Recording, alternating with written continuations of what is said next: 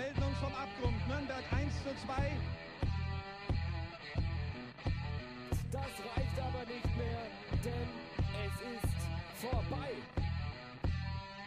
hat keines der letzten sechs Spiele gewonnen. Rettet man sich in der Relegation und hält die Klasse. Hallo und willkommen zu einer neuen Folge unseres Podcasts Abstiegscast. Wir sind heute bei der nächsten Saisonrückblick-Spezialfolge angekommen. Wir reden heute über die wundervollen Kölner, die eine wundervolle Saison gespielt haben. Ah, zwei Dinge in diesem Satz waren ironisch gemeint. Äh, mit dabei sind heute Andreas Was geht? und Lenny. Moin Moin. Timo ist heute leider nicht da, der ist. Äh, Oh. ich weiß auch nicht, wo Timo ist. Ich wusste auch nicht, wo Andreas ist. Ich bin einfach schlecht. Unterwegs. Unterwegs, okay. Der ist, bin- unterwe der ist unterwegs mit einer guten Freundin, der Timo. Ach so, dem redet worden. Timo. ja. ja.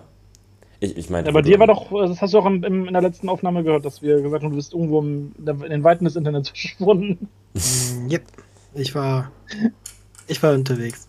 Okay. Und wir haben natürlich auch einen wundervollen Gast wie Köln dabei.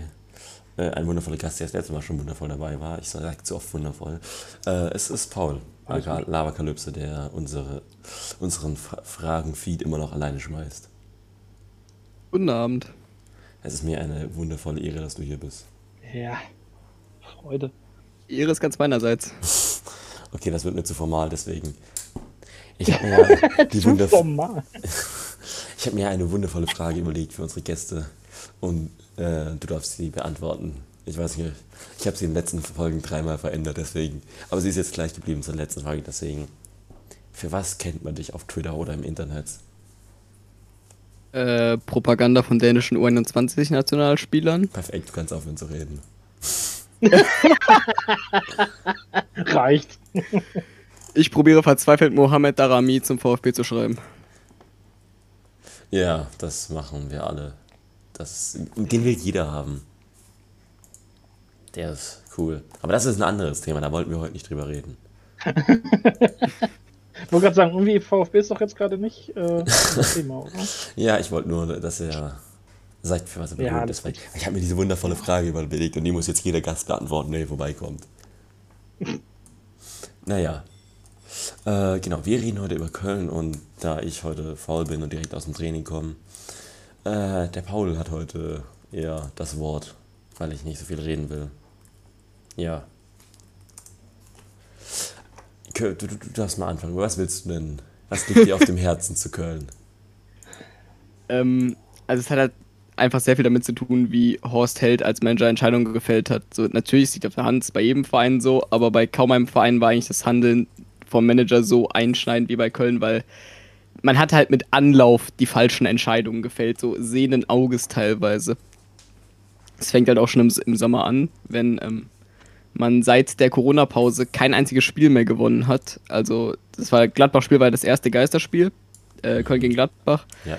Das hat, da hat man, da hat man schon nicht gewonnen und danach bis zum Sommer hat man nicht ein einziges Spiel gewonnen, inklusive einmal, wo ich bis heute glaube, dass die Defensive mit sechs Kölsch-Intus gegen Bremen aufgelaufen ist und man sich sechs gefangen hat. Ja, stimmt, da war ja was. Ja. Und dann kommt man im Danke, Sommer auch. Wir haben, wir haben probiert, was wir können. Ähm, und dann im Sommer äh, verlängert Horst Held Markus Gisdol bis 2023 langfristig. Aus welchen Gründen auch immer. Weil das Ding ist ja bei Gisdol, der ist ja ein hervorragender Feuerwehrmann. Also den kannst du ranholen, wenn die Kacke richtig am Dampfen ist. Und der schafft es halt so für vier, fünf, sechs Monate hin, gute Stimmung zu erzeugen und irgendwie steht die Mannschaft auf einmal gut da und holt einen Sieg nach dem nächsten. Das war auch bei Köln so, wo man irgendwie in zwölf Spielen neun gewonnen hat. Bei Köln war dann der Fall, dann kam halt die Corona-Pause und dann war der komplette Stecker gezogen. Und dann ist das passiert, was immer unter Markus Gisdol-Mannschaft nach ein paar Monaten passiert. Die Mannschaft ist komplett stagniert. Man hat sich nur noch auf das Gleiche, man hat immer noch das Gleiche gemacht, sich null weiterentwickelt. Und dann haben es halt andere Mannschaften einfach entschlüsselt oder aber durch individuelle Klasse Köln einfach weggeflext. Und dann geht man ein bisschen in den Sommer dann damit. Und dann hat man die Chance auf dem Silbertablett für einen Umbruch und verpennt ihn einfach. Also man er verliert dann auch noch äh, Stammspieler, wie zum Beispiel einen äh, Cordoba oder auch einen Mark Uth. Und dann verpasst man es eben, so richtig umzubauen oder sich auch nur richtig zu überlegen, was jetzt denn der genaue Plan ist. Und Horst Held hat zum Teil sieht es wirklich so aus, als wären es einfach nur Spieler, die, die klingen halt gut. Und die sind jetzt nicht ganz unähnlich wie die, die wir verlieren. Dann kriegen wir das ja schon ersetzt. Also für einen Cordoba hat man ja einen Sebastian Andersson geholt und für einen äh, Marc Uth hat man sich einen äh, André Duda reingeholt. Das Problem sind halt alles völlig verschiedene Spielertypen. Also das passt nicht zu diesem Gistol-Fußball, den man da- davor gemacht hat. Das war ja im Grunde schnell über den Flügel nach vorne, sonst hinten reinmauern oder aber langer Ball. Und dann geht's eben über den Flügel, kommt in die Mitte und entweder Cordoba schweißt das Ding rein oder wenn nicht, dann prallt er halt irgendwie nach hinten und dann kann Marc Uth ähm, das Spiel aufziehen, weil der ist eben ein Spieler, der kann Passkombinationen äh, mitmachen, der kann da was einleiten, der kann sich was kreieren, der kann auch aus der zweiten Reihe einfach, rei- einfach mal reinhalten. Und außer und bis auf Letzteres, bis auf die Schusstechnik, ist halt ein André Duda ein komplett anderer Spielertyp. Und ein Anderson ist halt kein Cordoba und dann hat es einfach die komplette Saison nicht funktioniert. Ja, Anderson ist noch dazu komplett verletzungsanfällig. Ja, Richtig. er, der war ja wirklich dauerver äh, dauerverletzt und das hat man auch zum Teil gemerkt bei Köln, ähm, dass man hat ja wahnsinnig oft mit einer falschen Neunern gespielt oder mit zwei falschen Neunern statt eben Anderson und man hat es einfach an der Chancenverwertung gesehen, weil jetzt no offense, aber wenn da ein Elvis Rex Bitschei steht, der hat halt nicht die Physis oder die, ähm, die Fähigkeit, einen langen oder hohen Ball anzunehmen wie ein Sebastian Andersson. Ja. Ja, oder man spielt mit äh, dem Fuck. Warum vergesse ich, warum vergesse ich so oft Spielernamen? Das liegt Oder man, spielt mit, oder man spielt mit drei klassischen Neunern, die alle nichts können, was? Was? Hot Take. Genau, stimmt. Warum, oder man spielt halt mit äh, Jonas Hector im Sturm. Ja, das Aber das hat funktioniert. Ja, ich weiß, klar. Also das, das ist jetzt kein, kein Disrespect an, an Köln, sondern eher, dass man es dann lustigerweise das falsche Neun mit einem ehemaligen Linksverteidiger versucht. Also, Das war ja erst in der Relegation so richtig der Fall. Davor war Ja. einfach Köln. Also davor war bei Köln Jonas Hector nominell noch Mittelfeldspieler. ah, okay. Also ich mache Er ja. hat, er hat einfach oft vorne im Sturm mitgespielt, so, ne? Also ist mit Ja, nach vorne geprescht, ne? Es gibt ja in der Regel die Rolle des Box-to-Box-Spielers. So Sami Khedira ist ja ein gutes Beispiel dafür. Der ist halt von 16er Kante zu 16er Kante überall aktiv. Mhm. Und bei Jonas Hector, der ist Mhm. Box-to-Box-Spieler, aber 5 Meter Raum bis zum anderen 5 Meter Raum. Ah, okay. ja, der hat Fußballmanager gespielt. Hier Box-to-Box, Mittelfeldspieler. Ich kenne es aus FIFA, also von daher äh, alles gut. Okay. Ich kann mit dem Begriff Ich- was anfangen. Ich würde gerne was einwerfen und zwar möchte ich doch ein bisschen ähm, Köln in Schutz nehmen. Du hast ja gerade die Transferbilanz, ähm, die mikrige Transferbilanz von Köln vor einem Jahr ähm, zusammengefasst. Äh, du musst halt auch sehen, dass Köln jetzt nicht die Mittel hatte, um groß zu investieren. Ähm, Corona bedingt wahrscheinlich. Ich glaube, das haben viele Vereine durchmachen müssen, auch Bremen. Also ich denke, dass das auch kein Zufall ist, dass die Vereine eben unten waren. Und Schalke, aber Schalke ist immer so ein spezieller Fall. Deswegen würde ich Köln auch ein bisschen in Schutz nehmen. Ich kann es auch verstehen, dass man da den Gistol verlängern will, weil sonst müsstest du einen neuen Trainer reinwerfen und du weißt nicht, ob der funktioniert. Und bei, bei Gistol wusstest du, was, was du bekommst. Ähm, wie, wie soll ich sagen, ihr kennt doch das Sprichwort, äh, was der Bauer nicht kennt, das frisst er nicht. Und ähm, ich denke, das war auch bei Köln so, dass sie deswegen auch Gistol verlängert haben. Kann sein, ja. Bei Gistol, äh, ja, aber bei den Spielern muss man jetzt dazu sagen, das ist ja das Ding. Bei Köln ist ja die Transferbilanz trotzdem negativ für den letzten Sommer. Und es ist eine Sache, die Köln seit äh, Jahren macht, wenn man sich das mal ein bisschen genauer anguckt, ähm, über Jahre gesehen. Köln kauft eigentlich immer über den eigenen Verhältnissen ein. Und Köln hat zum Beispiel fast den gleichen Etat wie jetzt der VfB Stuttgart gehabt. Und Köln hat auch im letzten Sommer ein Minus, also eine rote Zahl am Ende von allen Transfers gehabt. Also man hat, Oh. man investiert immer relativ teuer und da, dafür ist immer erschreckend wenig Betrag. Ähm, ein Skiri von ein paar Jahren war zum Beispiel eigentlich teurer als das Budget vorgegeben hat. Und auch dieses Jahr ein äh, André Duda und ein Sebastian Andersson haben ja auch beide Geld gekostet. Ähm, Mhm. Beide 6 bis 6,5 Millionen und dazu noch Limnios, der echt nicht günstig war. Der kommt noch. Stimmt. Stimmt, Limnios. Inius kommt noch. Crust. Grie griechische Mohamed Darami. Ja. Ja, aber der, man muss sich halt schon fragen, ob jetzt ein, äh, ein Talent aus Griechenland zu holen unbedingt die, jetzt das Beste ist, was man sich im Abstiegskampf holen kann. Also, auch das Ähnliches hat man hat ja Köln schon vor ein paar Jahren gemacht, als man einen Cossiello geholt hat. Auch da hat man schon im Abstiegskampf ähm, gesagt, ach komm, dieser Spieler ist hochtalentiert, der könnte im richtigen Umfeld was reißen. Jetzt muss der halt auch bei uns was können. Und es hat bei Cossiello nicht geklappt und bei Limnios zumindest jetzt im ersten Jahr auch nicht. Und auch ein Tolu äh, oh, Abokodabre, ich hoffe, ich spreche den richtig aus, der, der eigentlich das, das Profil war, was man gebraucht hat, nämlich ein physisch starker äh, Stürmer. Der ist im letzten, im letzten auch nicht zum Zug gekommen. Also vielleicht ist auch der erste FC Köln nicht unbedingt der beste Ort für externe Talente zum Ranholen. Vor allem, wenn man auf, wenn man zum Beispiel für die Position von Limnios ein eigenes Talent mit Jan Thielmann im Kader hat. Eine Frage, ähm, hat dieser Akodora, dieser junge Stürmer, der überhaupt einmal gespielt? Er hatte Einsätze. Der, ich meine nämlich zu erinnern, dass er gegen Frankfurt gespielt hat zum Beispiel. Okay. Ja. Ja, wow. Und bei Köln ist halt kei, hat keine Entwicklung über den Sommer stattgefunden. Ähm, man, hat, man hat sich mit sehr, in einer sehr, sehr ähnlichen Taktik in die nächste Saison gestürzt, aber leider ist halt. Duda ist halt kein Marc Uth vom Spielstil und ähm, ein Anderson ist kein Cordoba. Die sind beide nicht unbedingt schlechter als ihre Vorgänger, aber sie haben halt andere Qualitäten. Ein, äh, ein Anderson ist zum Beispiel besser darin, lange Bälle von hinten festzumachen, auf ähm, dann abtropfen zu lassen auf Mittelfeldspieler, die nachrücken. Und ich glaube auch, dass das, dass das der Plan war, dass man einfach von den Außenverteidigern einen langen Ball auf Anderson spielt und dann der, der, der ihm abtropfen lässt für einen Skiri, für einen Hector und vor allen Dingen für einen André Duda. Dass halt Anderson verletzt war, war halt das, das Pech. Und auch, dass Kölns Außenverteidiger leider nicht so gut darin sind, diese Art von äh, langen Bällen äh, stark nach vorne zu schlagen. Hoch. Okay.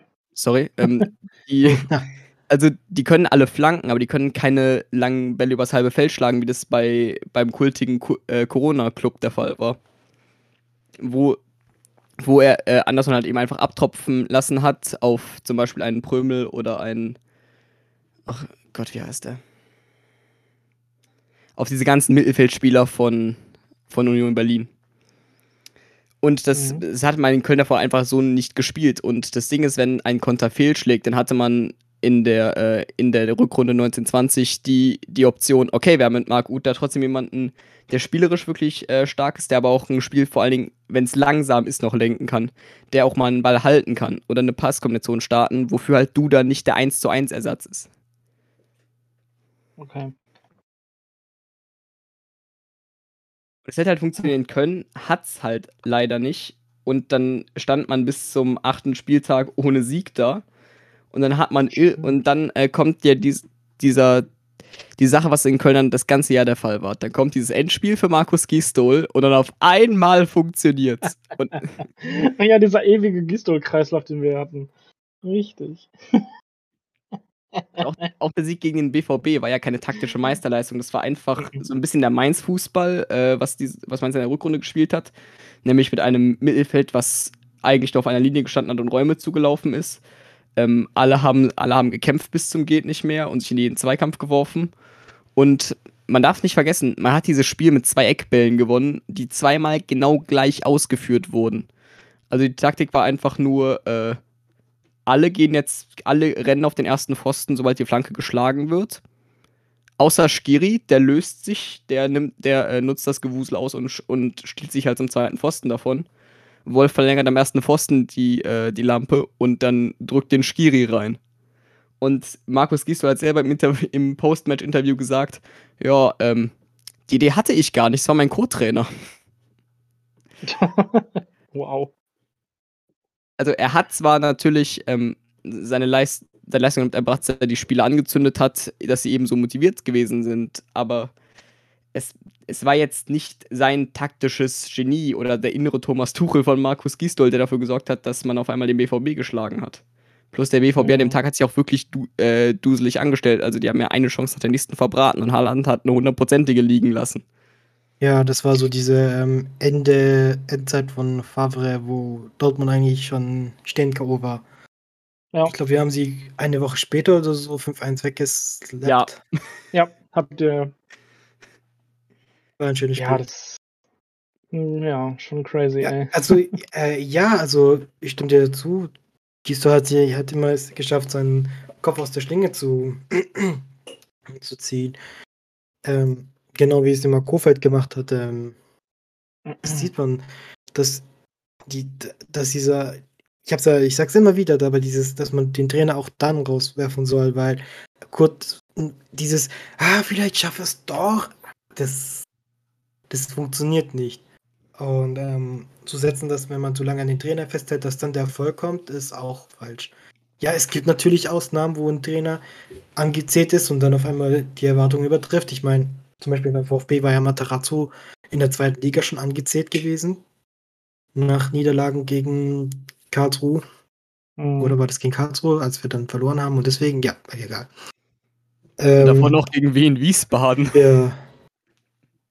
Ja, wobei, wir hätten unentschieden gespielt, aber ähm, irgendjemand hat da Geister gesehen. Aber das ist jetzt nicht so wichtig. Anderes Ähm, Thema.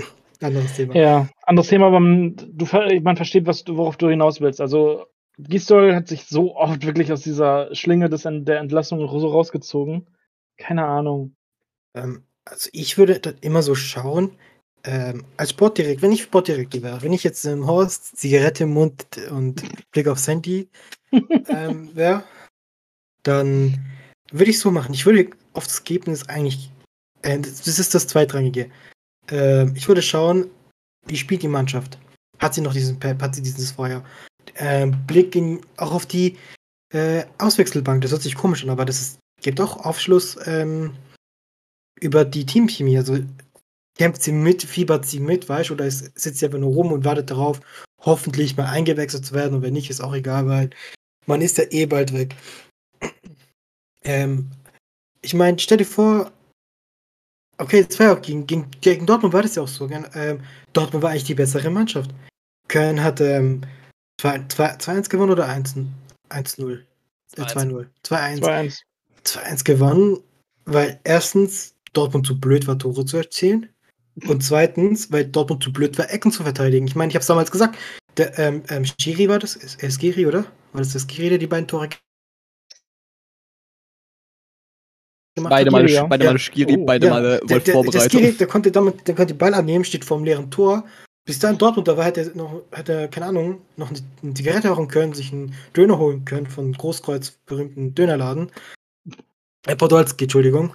Hm, Hat er hätte Großkreuz, das- hat, Großkreuz hat den vorbeigebracht. Äh, der hätte den Döner vorbei als Tor geworfen und dann den Ball reingemacht. richtig. Stimmt, Und- das Spiel war das. Ja, Ja. und ähm, ja, deswegen würde ich darauf immer achten, ähm, wie qualitativ ist die Mannschaft. Also nicht auf das Ergebnis, achten, weil wenn du einen Trainer ähm, evaluieren willst, dann ist das Ergebnis zweirangig. Ja. Das war mein, mein Two Cents. Was mir aber auch äh, aufgefallen ist in der ganzen Saison, ich weiß nicht, wer eher, die, die Kölner haben echt wenig richtige Klatschen gekriegt, ne? Die haben nur zweimal richtig aufs Maul bekommen, einmal von Freiburg und einmal von, von Bayern. Aber die anderen, ja, und von Freiburg in der, also von beide Male von Frankfurt, äh, von Freiburg, Hin- und Rückspiel. Und halt von Bayern, aber sonst haben, waren es teilweise auch relativ knappe Ergebnisse, ne?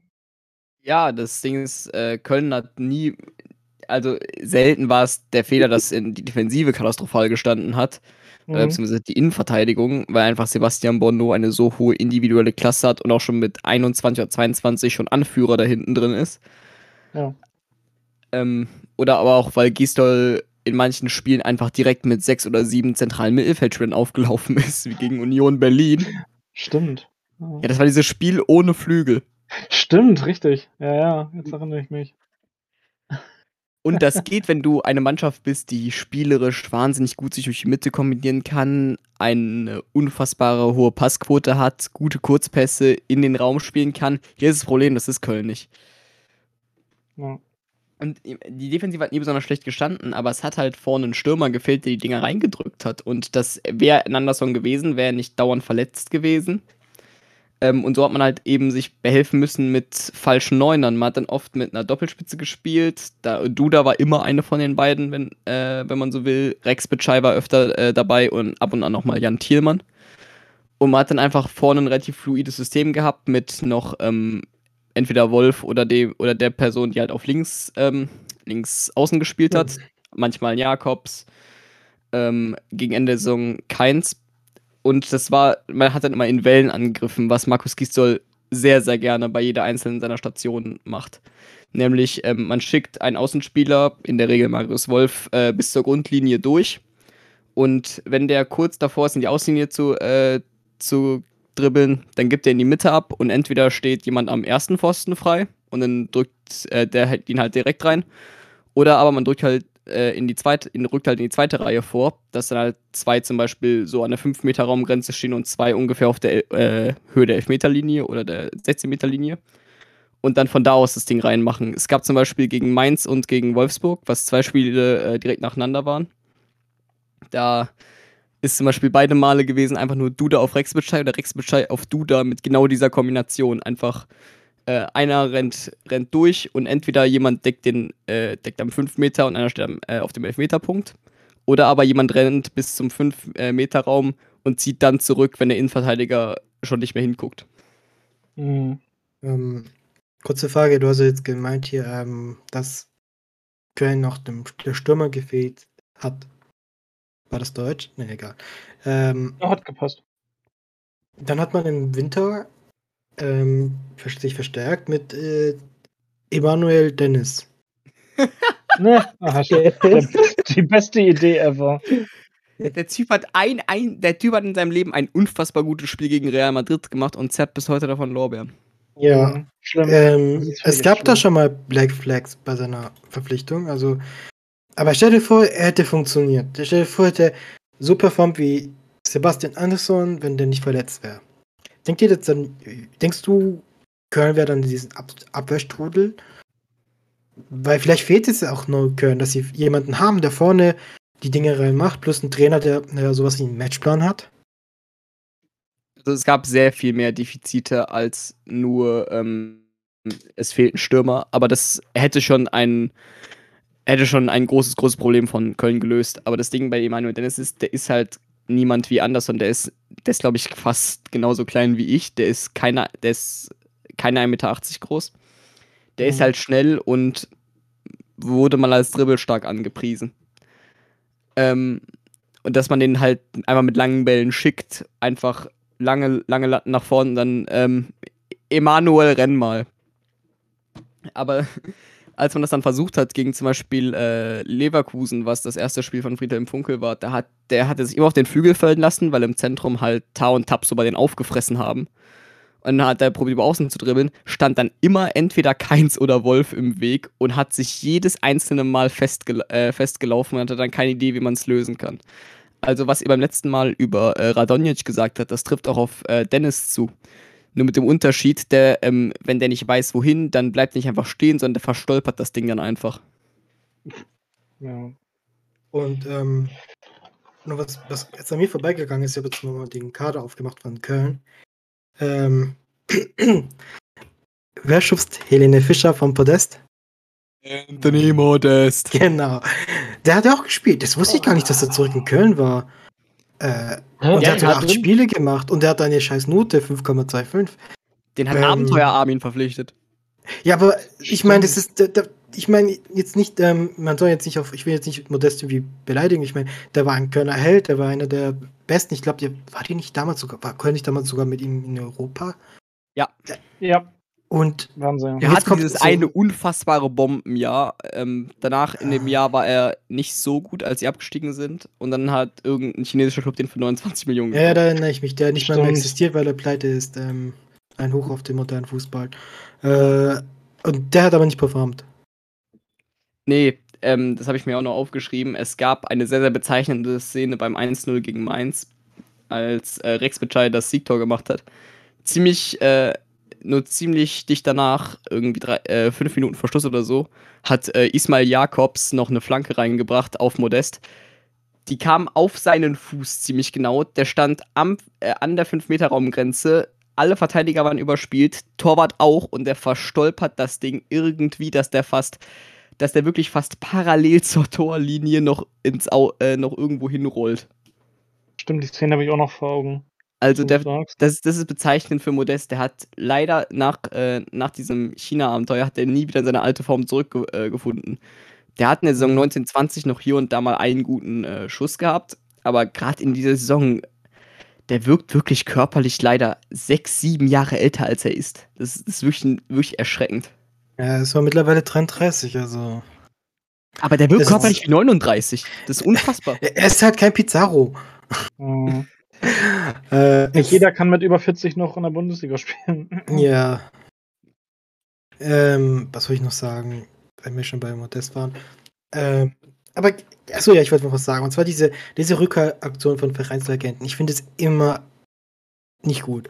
Äh, ich meine, es ist, die, die werden die Erwartungen nicht knüpfen, weil, weil man so ein gutes Bild noch von denen hat. Vielleicht hat Modest einfach damals die Chemie gestimmt, dass er so gut war.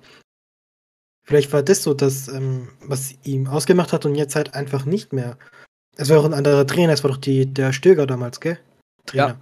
Ja. ja. Und vielleicht hat das auch ein Stück weit gefehlt. Deswegen, deswegen finde ich solche Rückholaktionen immer ein bisschen blöd, weil die- Spieler können die Erwartungen nicht erfüllen. Ähm, nicht immer.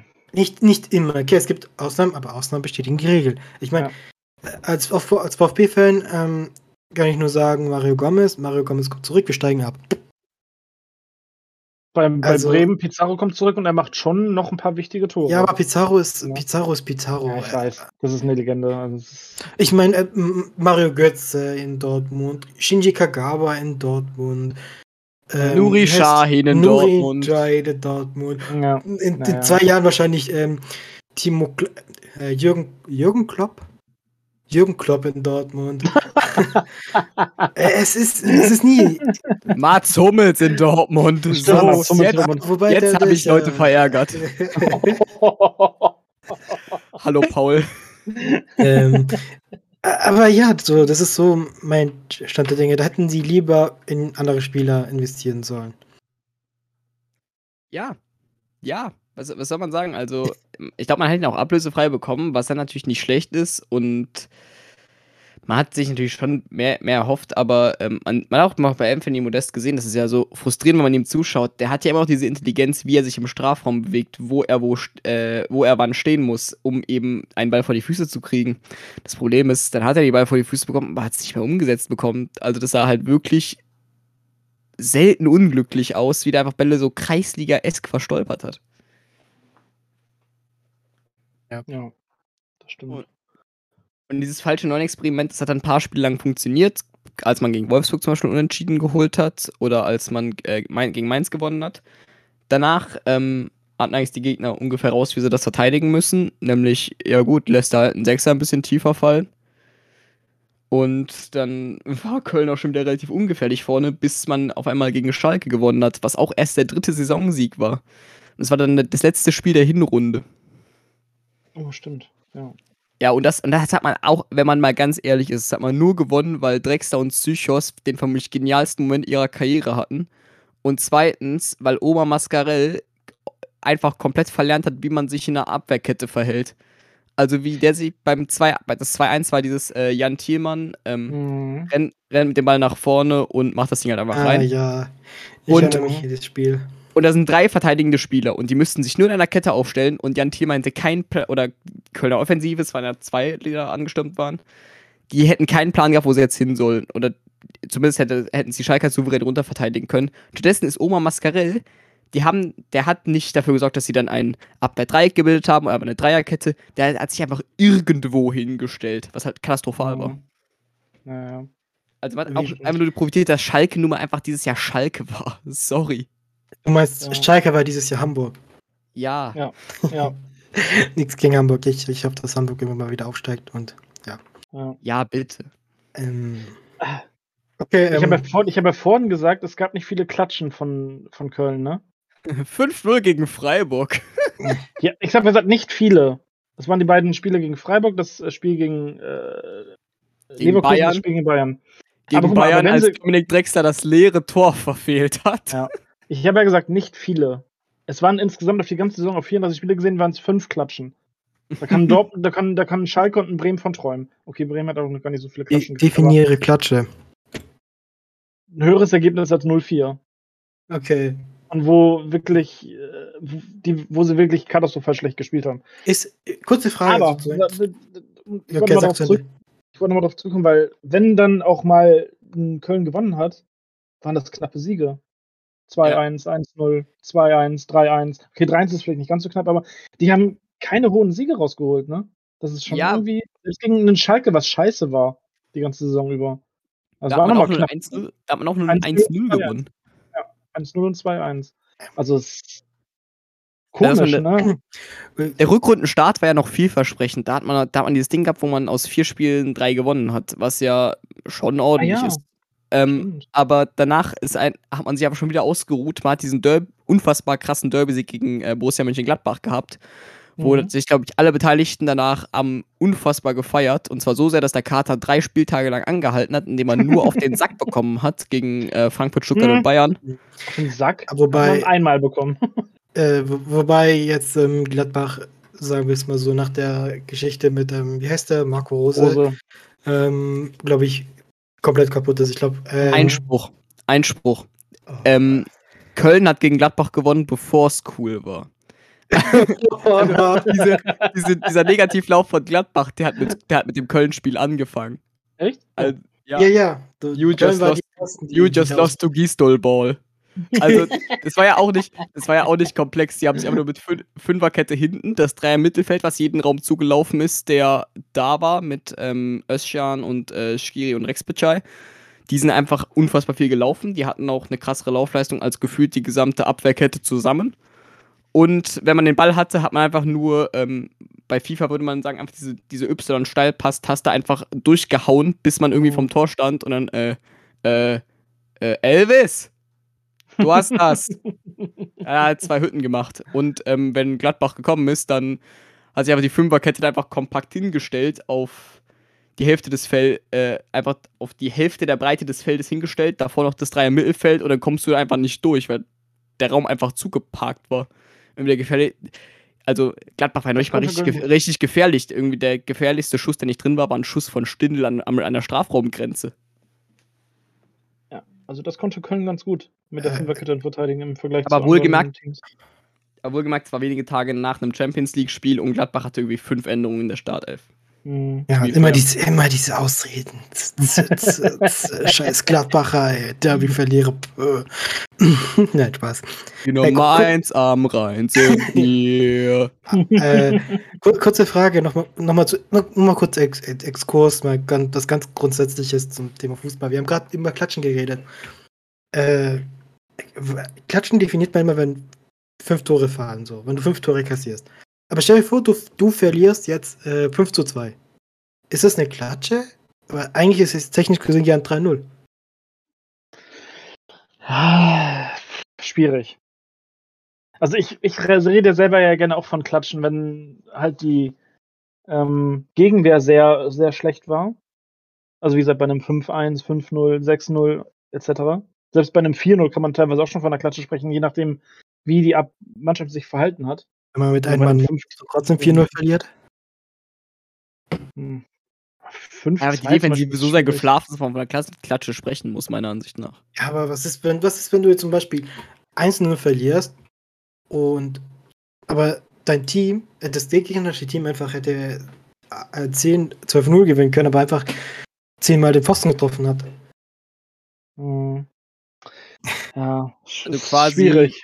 Also quasi Dortmund gegen Köln in der Rückrunde. Genau. Das war auch ein, äh, das war auch ein super Spiel. Also es war eins der weiteren äh, Sorte Spiele. Äh, Markus, wenn du jetzt hier keinen Punkt holst, dann bist du gefeuert. Auf einmal funktioniert's wieder. Kein Mensch weiß wie. Das war auch nach diesem Union-Spiel. Markus Gisdol hat auch sich überlegt, ach komm, wenn, wenn wir Flügel auf den Platz stellen, könnten wir auch von den Flügeln aus für Gefahr sorgen. Spoiler hat geklappt und dann hat man aber 2-2 gegen Dortmund gespielt durch eine Kampfleistung und dadurch, dass Dortmund ungefähr 28 Mal Aluminium getroffen hat und Thomas, und Thomas Meunier den schönsten Assist der Saison auf Ismail Jakobs gespielt hat. Oh ja. Also das war Der wirklich war eine, eine selten freundliche Einladung. Oh ja. Und danach hat man auf Gisdol im Amt gehalten, trotz einer semi-guten Leistung. Also es war, es war schon stark, dass man es geschafft hat, Haaland so lange zu neutralisieren, weil der hat ja für 80 Minuten nicht stattgefunden. Weil man ihn einfach mit zwei, drei Mann zugestellt hat. Aber man hat ihn neutralisiert. Das haben viele andere Bundesliga-Teams nicht geschafft. Und bei einem normalen Team würde man sagen, das war jetzt nicht schlecht, aber beim nächsten Mal kriegen wir das schon irgendwie besser hin. Bei Köln war man halt offensichtlich so sehr von Gisdol überzeugt, ach komm, du hast hier fast einen Sieg gegen Dortmund geholt. Mit ungefähr 2 zu 850 Torschüssen. Das reicht. Und dann hat man halt zwei, da hat man halt noch gegen Wolfsburg und gegen Mainz verloren, was ja dieses Spiel war, wo Barrero in der letzten, in der letzten Minute noch das 3 zu 2 gemacht hat. Und erst danach hat man sich entschieden, vielleicht ist Gistol keine langfristige Lösung. Mhm. Yep. Und dann kam Friedhelm Funke.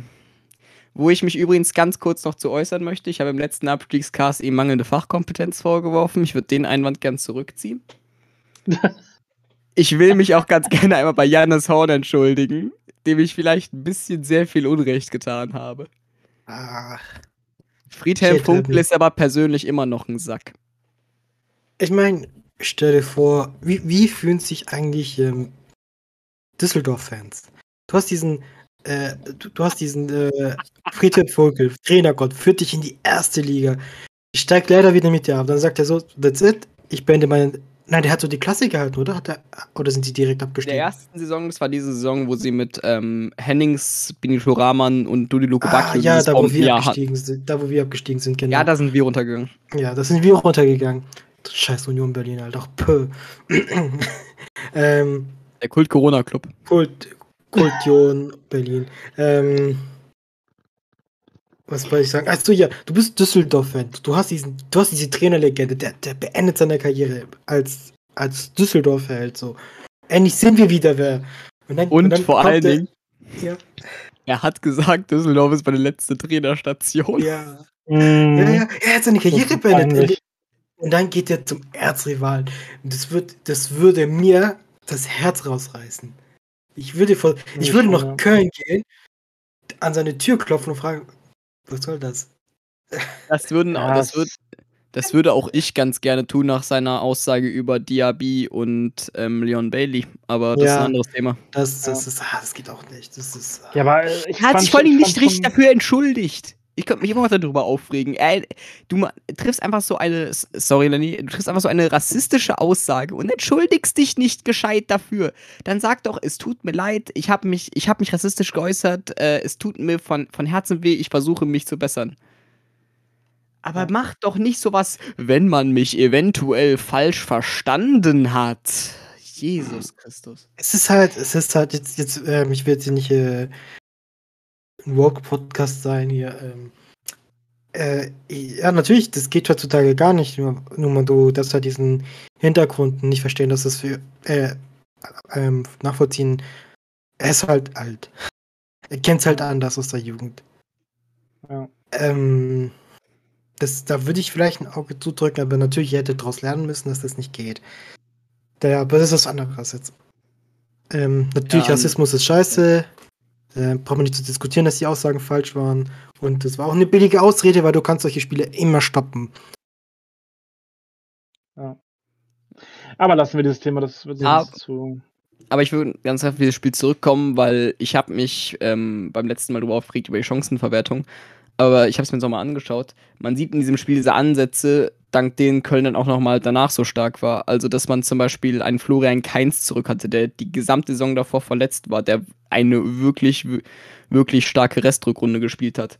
Ähm, über den konnte man auf einmal viel kreieren. Einen Jonas Mhm. Hector hat man noch offensiver eingesetzt. Man hat ähm, Mhm. man hat mehr von dem Spielaufbau zum Beispiel an, äh, an Skiri abgeben oder an den zweiten Sechser, das war ja manchmal Özc- äh, Özcan, der, der sich dann am tiefer fallen lassen, im Hector weiter nach vorne konnte. So diese, diese Elemente hat man das erste Mal im Leverkusen-Spiel gesehen, man hat sich nur nicht dafür belohnt, dafür haben jeweils Hector und Keins einmal die Latte getroffen. Ähm, aber das waren die, äh, das, was sie dann auch später nochmal st äh, stark gemacht hat. Das, Ja, absolut. oder auch zum Beispiel, dass die Außenverteidiger mal, mal ein bisschen höher stehen durften. Oder ein, ein Jannes Horn, sorry, äh, den man auf einmal zurück, äh, zurückgeholt hat. Also, da waren verdammt viele gute Ansätze drin und das hat man auch in den nächsten Spielen danach gesehen. Und ich meine, nach dem Leverkusen-Spiel, wie ging es da weiter? Man hat, man hat ähm, Rote Brause Leipzig 2-1 geschlagen, man hat Augsburg 3-2 geschlagen, in dieser unfassbar starken ersten, ersten Hälfte, wo man dann in der zweiten gepennt hat. Ah, Gut, da ja, hat man gegen, das war dann bei dieses Freiburg-Spiel, wo Duda seinen eigenen Standfuß angeschossen hat und der VAR Köln äh, ein Tor aberkannt hat. Völlig zu Unrecht. Schlimm, schlimmstes Spiel für Köln. Ja, Da war dann dieses, dann es- dieses bei und Schalke. Ja, also ich war bei dem Augsburg, äh, bei dem Freiburg-Spiel, ich war schon für Köln, weil die waren halt einfach echt besser. Ich die waren auch. besser als Freiburg. Also die haben die erste. Halbzeit katas- katastrophal gespielt. Das war aber auch bei Köln gesehen, die haben so wahnsinnig oft eine Hälfte wirklich, wirklich unterirdisch und eine Hälfte, wo man gefühlt aussah wie Mainz 05 in der Rückrunde. Also gegen Augsburg. Man führt, man führt zur Hälfte, hat man 3-0 geführt. Da hat man sich in der zweiten noch zwei Hütten gef äh, gefangen und man kann vom Glück reden, dass Skiri einmal den Ball noch von der Linie gekratzt hat. Mal gegen Freiburg in der ersten Hälfte hat man sich wirklich, wirklich nur herspielen lassen, dann 2-0 äh, hinten gelegen. Dann in der zweiten Hälfte waren sie stark aufgespielt und dann einfach ein bisschen Pech gehabt. Gegen Hertha, okay, gut, da waren beide Hälften überhaupt nichts, aber man hätte einen Elfer bekommen können. Die haben sich da einfach vorbereitet auf das letzte Spiel, wo sie wussten, okay, das können wir schon gewinnen gegen Schalke. Um dann drin zu bleiben, hoffentlich, wenn, weil Bremen gegen Gladbach Gladbach ran musste. Ja. Also, man hat sich da bei dem Hertha-Spiel schon sehr darauf verlassen, dass, dass das gut geht mit dem 0-0 und dass sie gegen Schalke gewinnen. Bremen verliert, äh, Bielefeld gewinnt und man bleibt halt in der Liga oder hat halt dann die Chance durch die Relegation. Hätte Aber- übrigens Fährmann diesen einen Kopfball reingemacht, ich hätte Ey. einen Herzinfarkt bekommen. Ich, Ganz ich ehrlich, hätte ich hätte, so mir ein, ich hätte mir ein Fährmann-Trikot gekauft und wäre irgendwie nach Schalke von der Edition unterschreiben lassen und hätte es mir an die Wand gerammt. hätte, ohne Witz. Fährmann würde einfach diesen Kopfball, würde er eine Statue vom, vom We- natürlich, wenn Bremen dann die Relegation gewonnen hätte. Ja, ich weiß. Ja. Hätte so, Aber hätten die hätte so Chance eine gehabt. Statue, ja. Relegation. Ich meine, ich habe ich hab mir ein Cashbaumer-Trikot geholt. Der Ohne damals- Fährmann hätte eine Statue gekriegt in Bremen. Ja. Direkt im Stadion. In, in, in Amerika ist es ja gang und gäbe. Bei jedem Erfolg kriegt jeder Spieler ein scheiß Stadion hinterhergeworfen. Die Eagles weiß. gewinnen das erste Mal einen Super Bowl. Der, der der Quarterback bekommt einen Wir schweifen Stadionrekord. Ja. Ich schweife ab. Ja. ähm, jetzt, wo wir über Aber ich verstehe den, ich verstehe den äh, Zusammenhang. Also es ist, hätte Fährmann das Ding reingeköpft. Junge, aber, Aber- das wäre ich ausgerastet. Aber wa- was, wär, was, ist, was findest du peinlich? Ja, du brauchst eine Statue, weil, weil er die, euch den Klassenhalt ähm, ähm, geholfen, wie heißt es? Den Klassenhalt äh, ermöglicht hat. Oder wenn du die Relegation gewinnst und dann eine Bierdusche veranstaltest, als würdest du gerade die Champions League gewonnen haben. Oh Gott. Also, weiß ich, von Bierduschen nach einer gewonnenen Relegation halte ich nicht viel. Bin ich ganz ehrlich.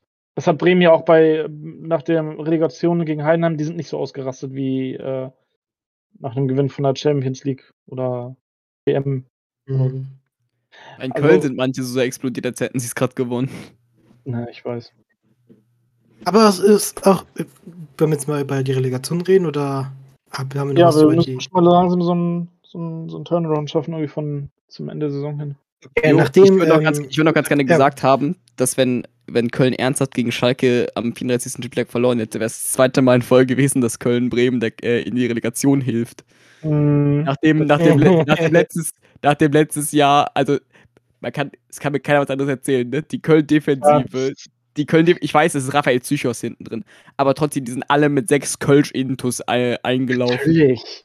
Die wussten genau, wenn Bremen steigt Düsseldorf ab, das ist der Rivale und das kannst du keinem als anderen erzählen. Das, Ich das, würde das das jetzt-. Ah, nein, ich würde das nicht behaupten. Ähm, Aber Du- ganz ehrlich, du- guck mal, wie einfach wir die Tore machen durften. ja, das war würde ich, würde ich jetzt, ich würde es nicht so vergleichen, weil du musst es auch so sehen. Ähm, Köln Also hat den Klassenerhalt. das ausgelaugt und sowas. Kannst du mir nicht erzählen. Ja, doch, trotzdem- natürlich. Du, du Ja, bist halt kaputt. Haben guck mal, Schalke war seit fünf Spieltagen abgeschlagen. Letzter. Die haben trotzdem noch mitgespielt und haben sogar auch, auch mal, auch mal, auch mal, auch mal Ja, gewonnen. es ist, es ist was anderes, wenn du nichts zu verlieren hast, als wenn du gegen die Saison kämpfst, ja den, den, den, den Klassenerhalt geschafft hast und dann einfach ausgelockt bist und eigentlich nur da an Urlaub denkst. So, Ey. schön, äh, keine Ahnung. Düsseldorf so war das, für Düsseldorf war das geschoben. Weil die genau Ja, wussten, aber dass Köln vor allem, nicht mit vollem ja, Ernst aber allem, vollem Ernst. Ganz kurz, die haben gegen Union, die haben gegen Union verloren, für die es um auch nichts mehr ging. Ja, Ja, und Union ja, aber es zeigt halt auch wieder, dass Düsseldorf äh, halt auch, ich meine, ich wenn Köln gewonnen hätte, wäre doch Düsseldorf abgestiegen. Äh, dann Ja. wäre Düsseldorf drin geblieben, wenn wäre Köln gewonnen hätte. drin, wir wären abgestiegen. Oder hätte Ja. so eine Relegation gehabt. Ja, Stimmt, aber, Düsseldorf in der Relegation, ja, wir wären ganz- abgestiegen. Also, aber trotzdem musst, musst du dich doch nicht auf, den, Ver- äh, auf deinen ähm, Konkurrenten hier vertrauen. Ich meine, du kannst gegen Union Berlin gewinnen als Düsseldorf. Aber ja, aber guck mal, Union war das Thema, was, was wir da jetzt hatten, äh, Andreas, was auch äh, Paul gesagt hatte. Für Union ging es um nichts. Die haben gekämpft wie, wie nichts Gutes. Die wollten einfach nicht, dass, dass Düsseldorf irgendwie Sieg geschenkt kriegt und Unentschieden geschenkt kriegt. Und Bremen, da hat man ganz klar gesehen, Köln hatte keine Lust mehr. ja, ja Köln aber ich würde nicht sagen, Wenn wir normal gespielt hätten, das richtig schwer gehabt, weil wir konnten keine Tore erzielen. Du ich, kannst ich nicht erzählen, dass plötzlich ein Sergeant ein Tor macht. dass ein Rashica sich ein Tor macht. der Ich, vorher an nicht Osako zweimal getroffen. Ja, ich, ich würde aber, ich würde aber nicht sagen, dass jetzt äh, Also, Köln das mit Absicht gemacht hätte. Doch, das war mit Absicht, äh, Andreas.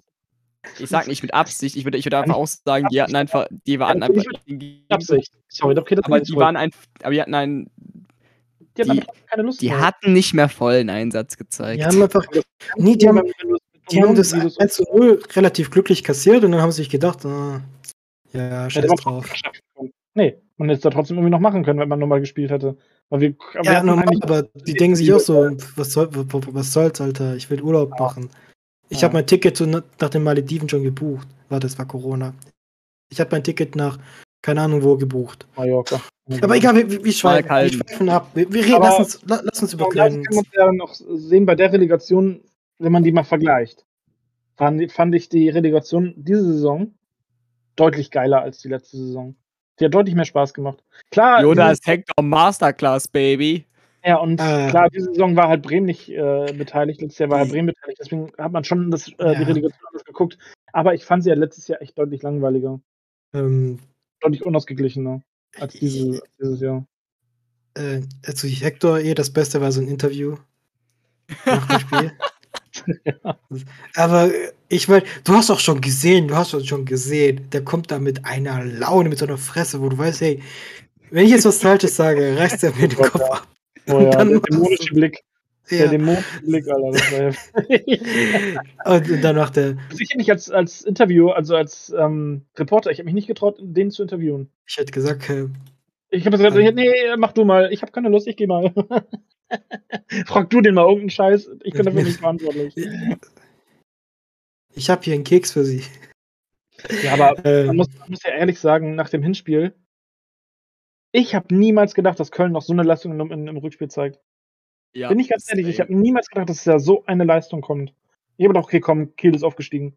Wir kriegen den Trainer nicht, wir kriegen äh, ähm, Bartels freut sich über Mhm. erste Bundesliga ne, und sowas. Also ich habe ich hab schon gesagt, nee, komm, das schafft Köln nicht. Und dann kommt dieses grandiose Rückspiel vor Zuschauern, ja. die auch schon eigentlich gut fanden, wo ich dachte, okay, geil, jetzt hat's Köln noch schwerer. Kiel zu Hause mit Zuschauern im Rücken. Autsch.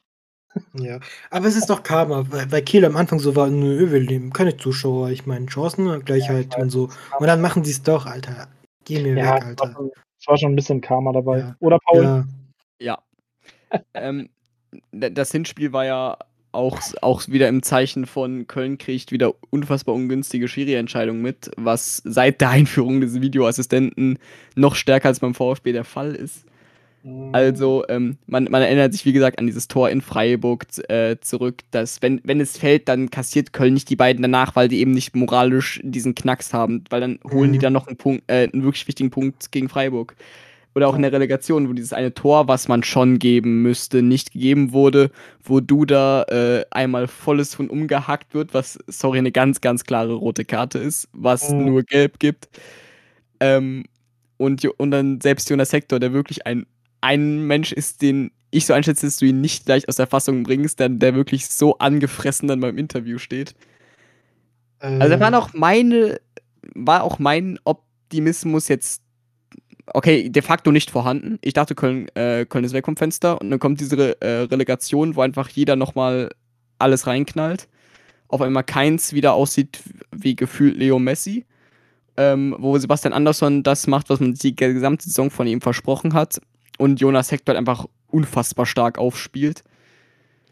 Also ist halt auch wirklich viel für die aufeinander kommen. Und es wirkte für mich auch ein bisschen so, als wäre Kiel von den Zuschauern weniger beflügelt, als auch ein bisschen gelähmt.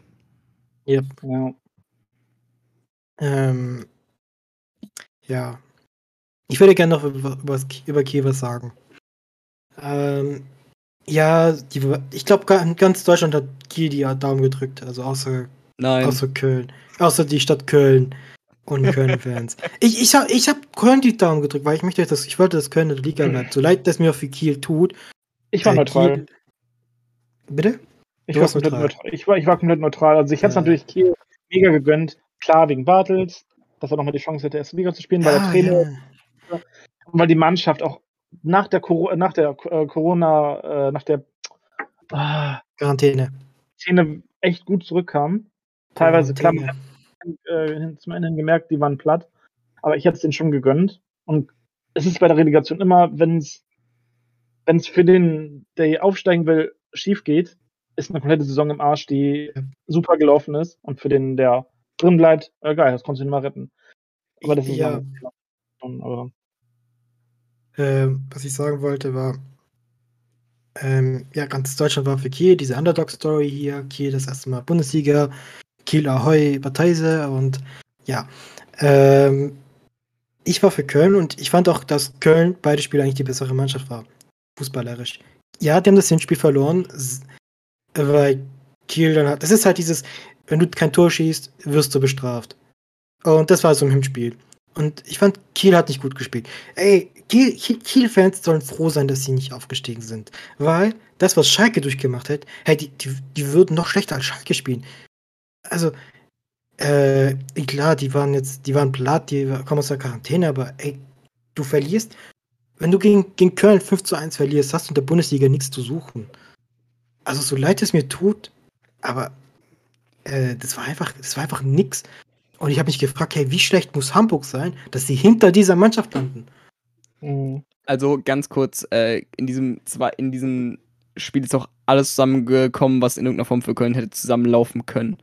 Also in, im Hinspiel zum Beispiel musste man noch auf Anderson so halb verzichten und man hat auf einmal dann mit Hector als falscher Neun gespielt, wie, schon, äh, wie du schon eben gesagt hast. Und im Rückspiel war einfach ein Anderson wieder da, ein Keins war topfit, alle waren top motiviert und Friedhelm Funkler, glaube ich, die Mannschaft, der ist einfach mit einem Benzinkanister in die Kabine gegangen hat, all, und einfach äh, drei Feuerzeuge draufgeworfen, so let's go, Jungs. Und die haben ja in den ersten, äh, irgendwie nach 13 Minuten stand es ja schon irgendwie 3-1 für Köln. Also, und man hatte eben mit Jonas Hector wie einfach jemanden, der generell am Ende, gegen Ende der Saison, du hast einfach in jedem einzelnen Spiel gemerkt, der, der zerreißt sich auf diesem Feld, als gäbe es kein Morgen. Mhm. Ich glaube, ähm, ich glaube, Max Jakob Ost vom Rasenfunk hat das gesagt, mit dem äh, ähm, Jonas Hector hättest du in der Relegation sagen können, äh, Jonas, du musst mal eine Flanke schlagen und die musst du dann selber reinkommen. ja, Und der hätte das gemacht. Also der Zerrei, der lebt halt äh, und er liebt diesen, diesen Verein. Es gibt auch dieses unfassbar schöne Foto, wo, ähm, wo er neben Danny da Costa an der Bande sitzt, weil für ihn, weil er nach dieser Niederlage gegen Mainz so unfassbar niedergeschlagen war, dass er einfach nicht mehr konnte. Und da hat man auch gesehen, dass für Timo Horn und Jonas Hector, die gehören halt zu den paar Spielern bei diesem Club, für die der FC halt mehr als ein Arbeitgeber ist. ja. Ähm, ich will zwar nicht so ganz, aber wir müssten langsam mal äh, irgendwie Richtung Fragen vom, vom Abstiegskummerkasten mal langsam kommen. Wenn wir mal auf die, auf die Uhrzeit gucken. Haben wir schon fast eine Stunde und ähm, es sind nämlich noch zwei Fragen reingekommen in den Abstiegskummerkasten. Wollen wir die vielleicht, wollen wir die vielleicht ich, ich kann sie vorlesen. Also, Okay. die erste ist vielleicht ähm, von einem Nicht-Abstiegskandidaten. Ähm, ja, von Sven Sation, ein VfB-Fan, Twitter bekannt. Er hat gefragt, mein Verein ist nicht abgestiegen, jetzt habe ich nichts Identitätsstiftendes mehr und Mitleid ist rar. Was jetzt? Ausrufezeichen, Fragezeichen, Fragezeichen, Ausrufezeichen, Fragezeichen, Ausrufezeichen, Fragezeichen, Fragezeichen und Ausrufezeichen. Man kann immer noch zu diesem Karnevalsverein äh, vom Rhein halten, Ja, der jede Saison, der sich jede Saison wieder selbst ein Bein stellt. Ja. Ich, ich denke mal, wir so können froh sein, dass diese, ähm, dass wir dieses Jahr die Klasse gehalten haben, weil nächstes Jahr wird es der nächste Kampf. Nächstes Jahr sind es wieder, gilt wieder 40 Punkte holen, sonst ähm, haben wir ein Problem. Ja, muss Ist man übrigens gucken, beim VfB-Fan. Ne? Gibt auf Twitter so viele VfB-Fans von wegen, oh Gott, nächste Saison, wir werden so absteigen. Ja, ich würde gern was dazu sagen, aber wir sind ja, wir reden hier mit Gölle.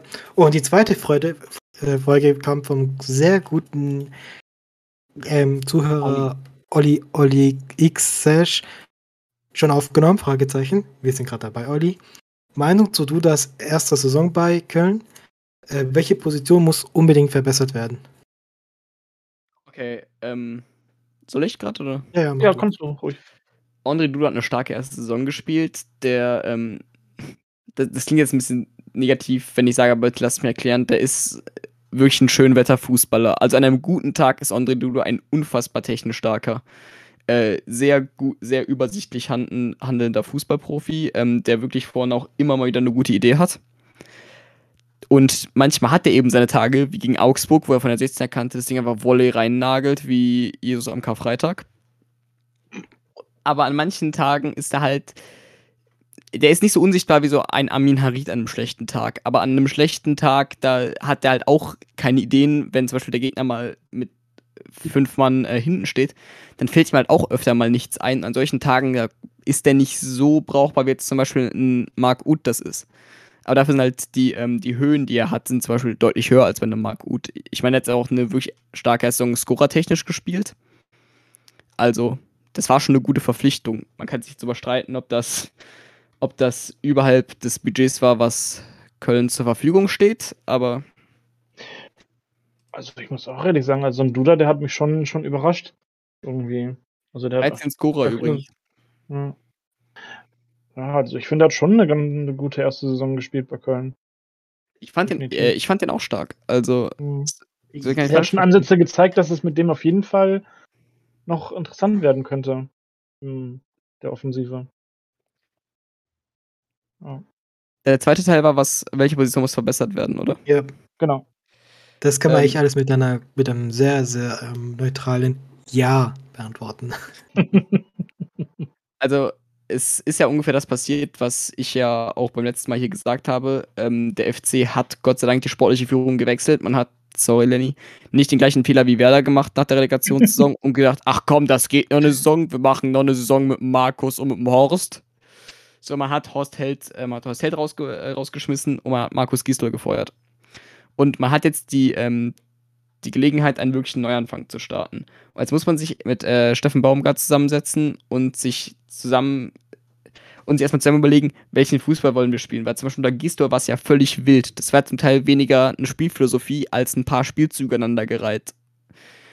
Ähm, also, was spielen wir? Spielen wir Dreierkette, spielen wir Fünferkette? Spielen, ähm, mit welchem Innenverteidiger gehen wir ran? Weil da hat der Gisdol auch 850 eingesetzt.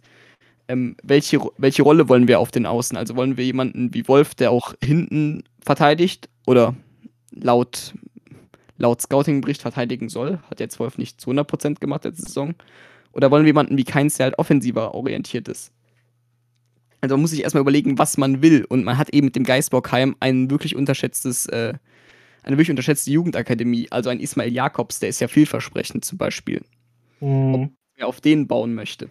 Zum, oder in der Innenverteidigung, ob man jetzt da auf Raphael Psychos setzt oder ob man jetzt mal einem Jungen wie, wie Cestic die Chance gibt oder einem Voloda. Mhm. Ja, ist schwierig bei Köln, ne? Und ähm, einen neuen Athletiktrainer bitte einstellen, weil es kann nicht sein, dass sowohl Anderson, Bono als auch Hector lange verletzt waren. Das sind mal einfach drei der vier wichtigsten Stützen. Also außer Schiri, weil ja jeder, der wichtig ist, äh, ist der immer Verletzte.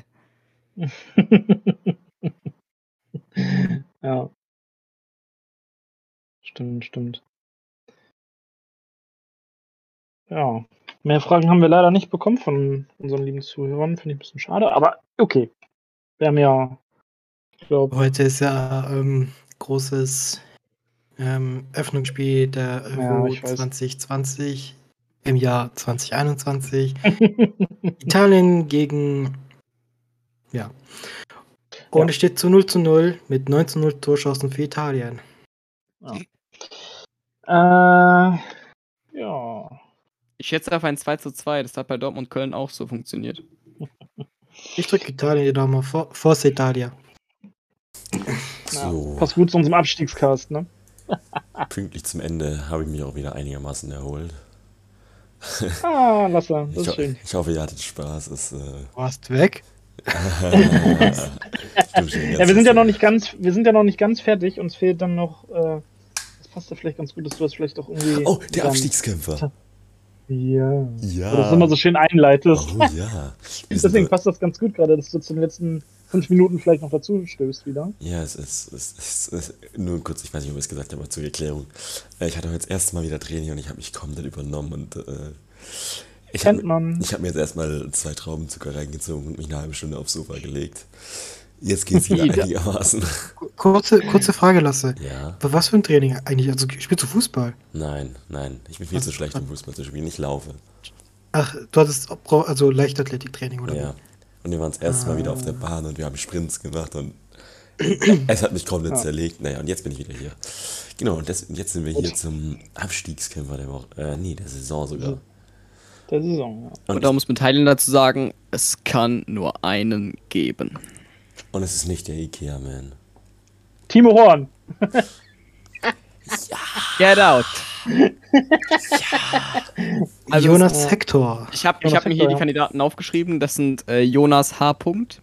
Hm. Das sind ähm, J. Hector. Das Ah. könnte der, der Kapitän, der wäre ein guter Call. Ja, nee, Okay. es kann eigentlich nur Jonas Hector sein. Also, Und äh, Wenn man noch auf- Duda. wenn man noch auf Kampf einen anderen sucht, dann könnte man auch sagen, Elias Skiri war wichtig, Bono war gegen Ende wichtig ähm, und natürlich, ähm, Duda. natürlich Duda. Weil bester Scorer, ne? Ja, mit 13 ist auch ein bisschen spärlich, aber Ja, ich weiß. Aber also er Jonas kam ja auch war erst mit Abstand Winter, der ne? wichtigste Also- Spieler. Ja. Also Jonas Hector auf jeden Fall, ja. Also Okay. soll jetzt weniger übrigens eben eine Kritik an Duda sein, sondern vielmehr daran, dass Köln einfach keinen hat, der mehr als 13 Scorer hat. Ja, ja, richtig. Übrigens, übrigens Bono auch die Saison echt eine Mistsaison gehabt, lange verletzt gewesen und der hat halt sonst immer für Torgefahr gesorgt, zum Beispiel in der Saison 1920, also in der ersten Köln-Saison. Der hat halt zum Beispiel sechs Hütten gemacht und die Saison halt nur diese eine, dafür halt gegen Schalke. Aber der macht halt sonst auch mehr, äh, mehr Kisten, also auch wenn der fit gewesen wäre, wäre vermutlich ironischerweise durch den Innenverteidiger mehr Torgefahr da gewesen, weil der ist halt gelernter Stürmer. Ja. Ja. Übrigens der, ähm, dieser Tulu Arukodora, äh, dieser 19-jährige Mittelstürmer, der stand 127 Minuten auf dem Platz insgesamt. Horst Held Masterclass. Da war ich noch da, als ich über den geredet habe vorhin. Auf jeden Fall ein super Mittelstürmer. Schon Ich glaube, glaub, der hat Potenzial, aber es ist schon ein bisschen erschreckend, wenn jemand, dessen Profil man ja eindeutig in der Mannschaft braucht und der einzige Spieler, der sonst spielt, verletzt ist, wenn dann so jemand trotzdem nicht in die Mannschaft rutschen kann. Mhm. Und er hat sich mit Ron Robert Zieler im Training gefetzt. Ehrenbrudi. Ja, also Ron Robert Zieler, der hat sich mal entschieden, so gegen Ende, gegen Ende der Saison, ach, jetzt könnten nicht auch mal anfangen, hier so etwas wie der emotionale Leader zu werden. Und hat sich dann den einen Typen aus der lettischen, Li äh, der aus der lettischen Liga kam, ausgesucht. Ja, herzlichen Glückwunsch. Das klingt nach Ron Robert Zieler. Mhm. Ja. Also nehmen wir dann. Wen, nehmen wir jetzt also als Abstieg? Also ich habe mir jetzt notiert, Jonas H. J. Hector und Jonas Hector. Also, wenn man mehrere braucht, dann Skiri, Bono und Hector. Ja, Würde ich okay. mitgehen. Okay, okay, dann schreibe ich Skiri. Boah, no. ich muss die alle nochmal googeln. Wundert euch jetzt nicht über meine Schreibweise. Bruno. Skiri. Grüße hier schon mal an, an, an Drippy Duda. Ich mach mal meine DMs vorsichtshalber zu. So. Ja. Gut, dann hätten wir es ja, ne? Ja, ich würde sagen, das war's. Ja. Ich meine, äh, ich habe keine Ahnung, über was ihr geredet habt. Äh, es war bestimmt. Über viel. Es Wir haben über Köln geredet. Ah ja. Das, Köln, Köln, Köln und äh, Köln. Und äh, Köln. Oder Paul und Köln, glaube ich, ne? ja, Cool, cool, cool. die, die, äh, die Domstadt am Rhein, die war auch noch dabei. Und Köln, ne? Ja. Und die Stadt, und die Stadt, die Landeshauptstadt von NRW sein sollte. okay, okay, jetzt, jetzt reicht Jungs. Also, ich freue mich drauf, die Folge zu hören. Ich hoffe, ihr, ihr habt euch auch darüber gefreut, sie zu hören, wenn ihr sie gehört haben werdet. Nach nächsten Mittwoch, Ja. wenn die Folge online kommt. Das ist wundervoll. Ja. Äh, ich, kann heute, ich, ich kann heute nicht sagen, es war mein inneres Blumenpflücken, weil ich war nicht dabei. Darf ich das sagen? Okay, Das war mir ein inneres Blumen pflücken. Das ist- Mit dir, Paul. Und dir, Lenny. Und mit dir, Lasse. Ja, Auch wenn er nur kurz dabei war, aber es tut mir leid. es war mir auch eine Freude, In meinem dass Herzen du ist er mit dabei. Uh, das freut mich. Aber man muss ehrlich sagen, es war uns wirklich eine Freude, dass Paul wieder Bock hatte, da mitzumachen. Und Ey, jederzeit, jederzeit wieder, ey, vielen, vielen Dank, dass ich da sein durfte. Ja, Köln Ja, ist aber- nächste Saison wieder ein Abstiegskampf, also da können wir bestimmt noch mal drüber reden. Es Köln könnte, könnte man international. von ausgehen. Oh, Könnte man von ausgehen. Pokal, Europa, Pokal. Oh, okay, ich glaube, wir beenden, sollten das beenden. jetzt. Alles Ich klar. will, noch ganz, ich will noch ganz kurz meinen Großvater grüßen, weil das die einzige Person ist, von der ich weiß, dass sie diesen Podcast hört. Hey, Okay, das ist äh, coole Sache. cool. Dann hau ich auch mal schöne Grüße raus. Ja, Grüße. Ich grüße Paul zu Großvater. Ja, ich auch. Es ist, es ist actually cool. Naja, also ich würde sagen, sage ich jetzt zum zweiten Mal heute, das war's für heute. Äh, wenn ihr bis hierhin gehört habt, schreibt, ähm, schreibt, schreibt uns unter den Post, wer gegen äh, zwischen Italien und Türkei gewonnen hat, weil das wissen wir jetzt noch nicht, aber dann werden wir es wissen. Naja, es ist mir egal, ich hoffe, irgendwer schreibt das, das wäre lustig. Naja, ich, ich würde sagen, wir verabschieden uns für heute. Das war's. Tschüss. Tschüss. Ciao. Tschüss.